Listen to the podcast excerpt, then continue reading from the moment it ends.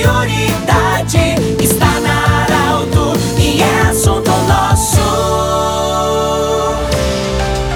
Olá, muito boa tarde. Iniciando o assunto nosso desta sexta-feira e sempre nessa data está inserido também o Arauto Saúde, Unimed, Gloriote Cacote e também Hospital Ananelli. Saudamos essas empresas que patrocinam este espaço. Nós temos a honra e a alegria de receber hoje nesse programa a doutora Denise Miller, ela que é ginecologista e o assunto é anticoncepção. Doutora, primeiramente nossa gratidão por você estar aqui hoje e lhe perguntar é, sobre quando uma mulher, uma menina ou um casal precisa procurar orientação para a anticoncepção. Seja bem-vinda, doutora. Obrigada, Pedro. Obrigada pelo convite. A anticoncepção é um assunto ainda muito importante, é sempre muito importante que, que ainda muitas vezes é as pessoas acabam deixando de lado e muitas vezes acontece uma gravidez indesejada em função disso. Qual é o momento ideal? O momento ideal é quando a pessoa se vê nesse, com necessidade disso, né?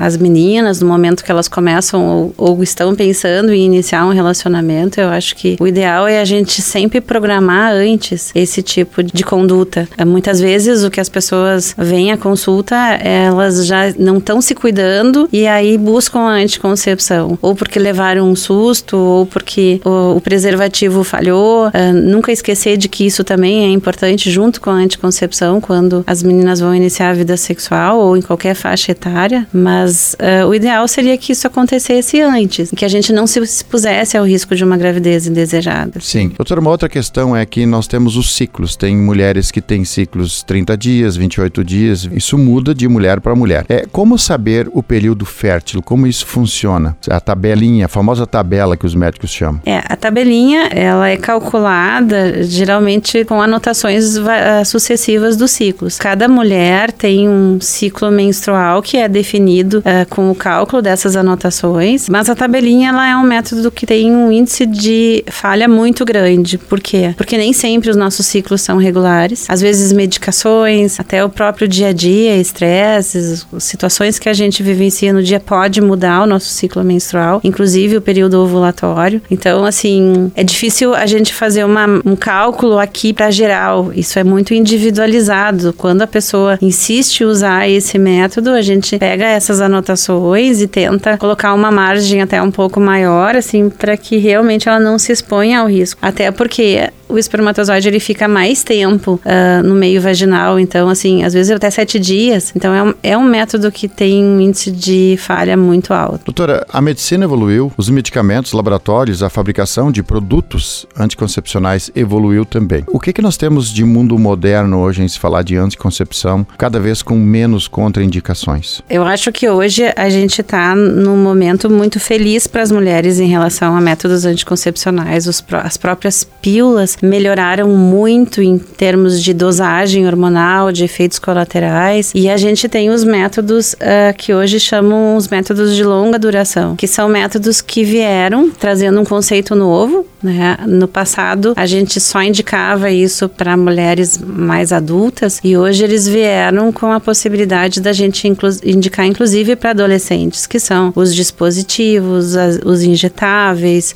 os implantes. Uh, são métodos que se mostrou em estudos que eles têm uma, uma chance pequena de efeitos colaterais. É claro que tem que ser individualizada essa indicação, mas eles são métodos que oferecem uma eficácia muito grande, principalmente no grupo de adolescentes, que às vezes são meninas que acabam esquecendo, se atrapalham na tomada e muitas vezes têm uma gravidez indesejada nessa idade. É muito difícil uma mulher hoje não conseguir usar algum método. A gente tem as pílulas, tem esses métodos que eu já falei, tem os adesivos, tem os anéis vaginais, que também são excelentes. Quer dizer, a gente tem uma gama de opções é, muito bacana para todas as mulheres. Doutora, qual é a importância do, dos dois, o casal, digamos assim, quando há um planejamento, é, nesse sentido de, um, de ter um filho, uma futura gravidez ou não? Qual é a importância dos dois irem ao médico ou consultar um profissional sobre anticoncepção? Na verdade, assim, o planejamento de um filho, eu acho que não, nunca pode ser uma pessoa só. Quando a gente, eu digo sempre, quando tem um filho, tu não imagina a vida mais sem ele. Mas uh, o filho muda a vida do casal. Financeiramente, socialmente, uh, exige educar uma criança, exige de teste de paciência, existe dedicação, existe muitas vezes a gente abdicar de coisas pessoais em função de um filho. E se o casal não tá junto, não tá convicto nisso, lá na frente vai ser problema. Então, acho que é uma decisão importante demais para ser tomada sozinha. Também é, uma, é, é um momento tão bacana na vida da gente, a chegada de um filho. Quanto melhor programado, quanto melhor estruturado a gente tiver para isso. Não estou dizendo que a gente tenha que ter coisas formalizadas, não, mas a gente tem que ter a vontade de ter. Então, se isso não for dos dois, lá na frente a chance de ter problema é muito maior. Muito bem, nós agradecemos a doutora Denise Miller, que é ginecologista, falando sobre anticoncepção nesta edição. O assunto nosso volta na próxima segunda-feira. Lembrando sempre que hoje nós temos o Jornal Arauto impresso, em coluna, está a entrevista, e amanhã, 8 horas da manhã, no Portal Arauto, nós vamos estar em vídeo com a doutora Denise Miller falando sobre anticoncepção. Grande abraço, saúde para você.